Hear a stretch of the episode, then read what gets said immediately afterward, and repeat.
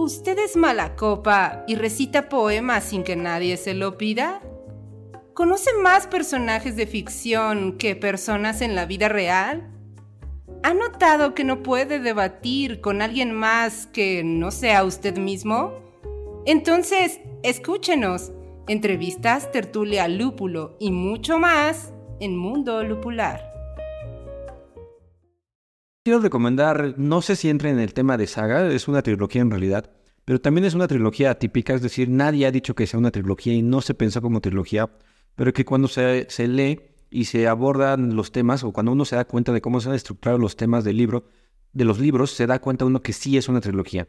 Y es la trilogía de Germán Hesse, que normalmente hemos leído, eh, que es Siddhartha, Demian y El Lobo Estepari. Y desde mi punto de vista es una trilogía evidentemente porque es, un triángulo que te explica tres factores de la psicología humana a través de tres diferentes personajes. Por ejemplo, Siddhartha es una especie de ser un rebelde, pero un rebelde positivo, porque Siddhartha también se rebeló de su padre, se rebeló de los sátrapas, se rebeló este, del budismo de Gautama Buda, es decir, nunca eh, siguió una doctrina, sino que aprendió varias doctrinas, pero siempre las rechazó, se rebeló y dijo, voy a hacer mi propio camino.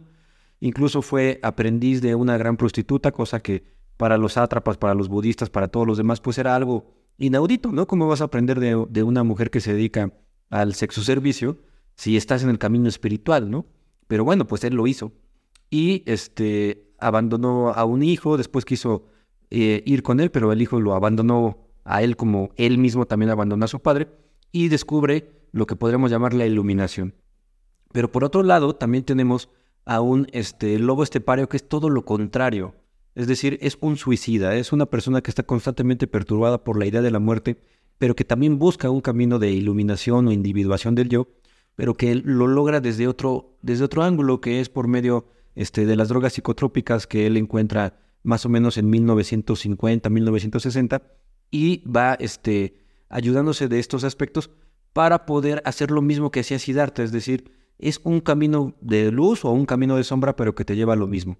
Y luego tenemos a Demian, que es una gran exposición de un dios antiguo que se llama Abraxas, que abraza precisamente las dos cuestiones. Es el único Dios, a diferencia de todos los demás dioses que nos han heredado después del paganismo, que abrazaba tanto la luz como la oscuridad. Entonces, Demian y Siddhartha, que también son los cainistas, abrazan esta idea de que no puede ser 100% luz ni tampoco 100% oscuridad, sino que dentro de ti existen ambas y que deberías de eh, convertirte en una especie de andrógino como lo es el dios Abraxas o como lo es la idea de la hermafrodita en los griegos o como es la, idea este, de la unidad en el budismo, etc.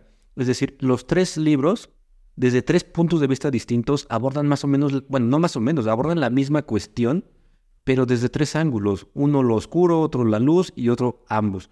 Me parece que es una trilogía que deberíamos de releer, porque si bien muchos de ustedes seguramente la leyeron, no sé si en la secundaria, en la preparatoria o quizá entrados a la universidad, estoy casi seguro que no es que no lo hayan comprendido porque no hayan podido, sino que es un libro o una serie de libros que yo pienso que se deben de leer más o menos en la mediana edad, que sería en los 40 años, cuando ya tienes ciertas experiencias que te hacen comprender mejor a lo que se refería Germán Gess.